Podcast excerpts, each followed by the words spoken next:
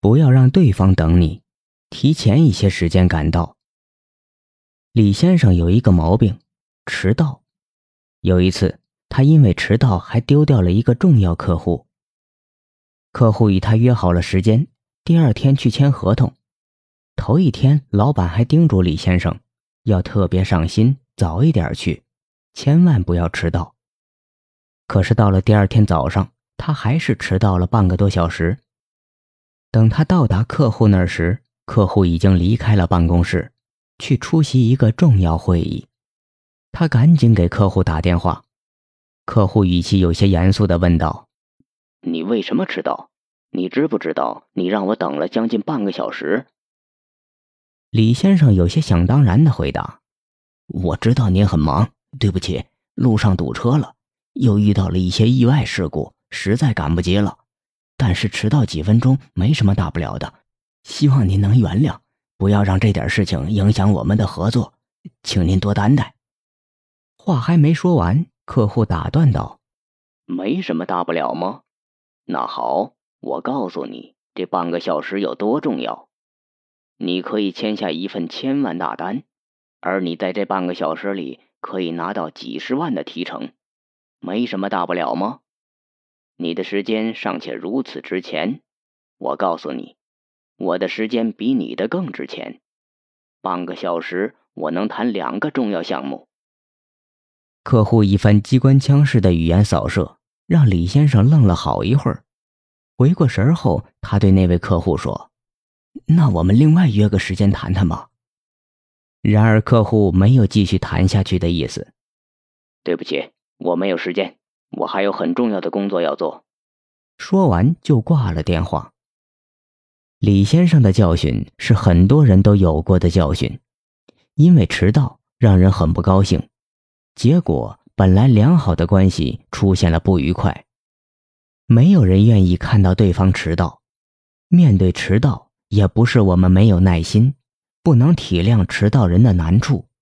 而是因为我们心中有了一种不被重视的感觉。等待一方面在消磨我们的耐心，另一方面也放大了我们心中被人轻视的感觉。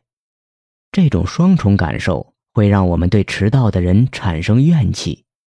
没有人愿意被人轻视，当然更没有人会对轻视自己的人有耐心。其实上面故事中的那个客户。能够对李先生说那么多，已经算得上很有耐心了。在很多时候，如果你迟到了，对方是不会和你说这么多的，他会直接告诉你，事情完了，没有下次。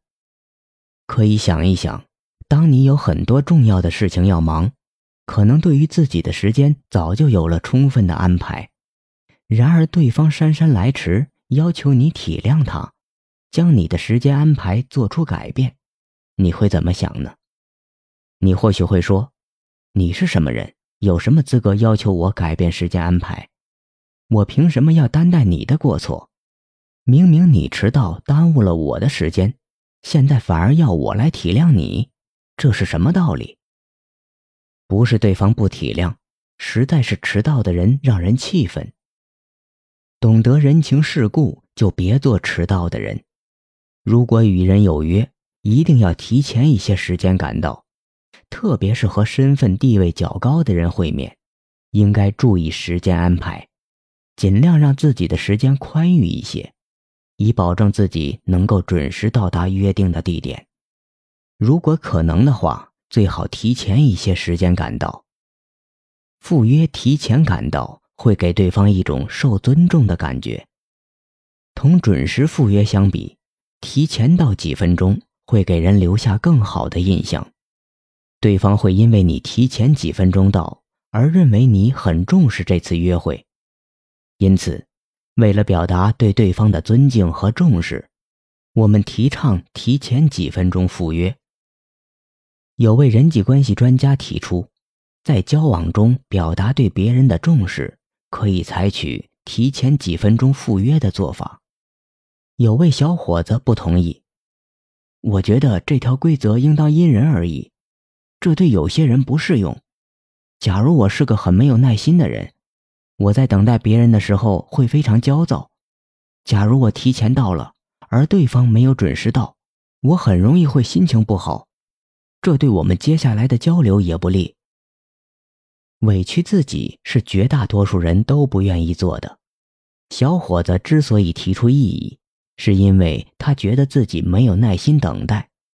但换位思考一下，难道对方就有耐心等待吗？实际上，很多人觉得自己没有耐心，是因为他们根本找不到事情做。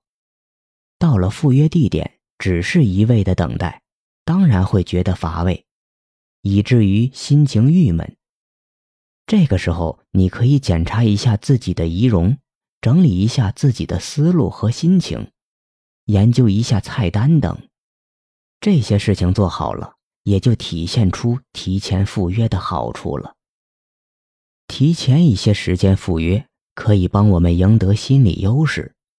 对方会因为比你晚来而心有所愧，尤其是迟到的人。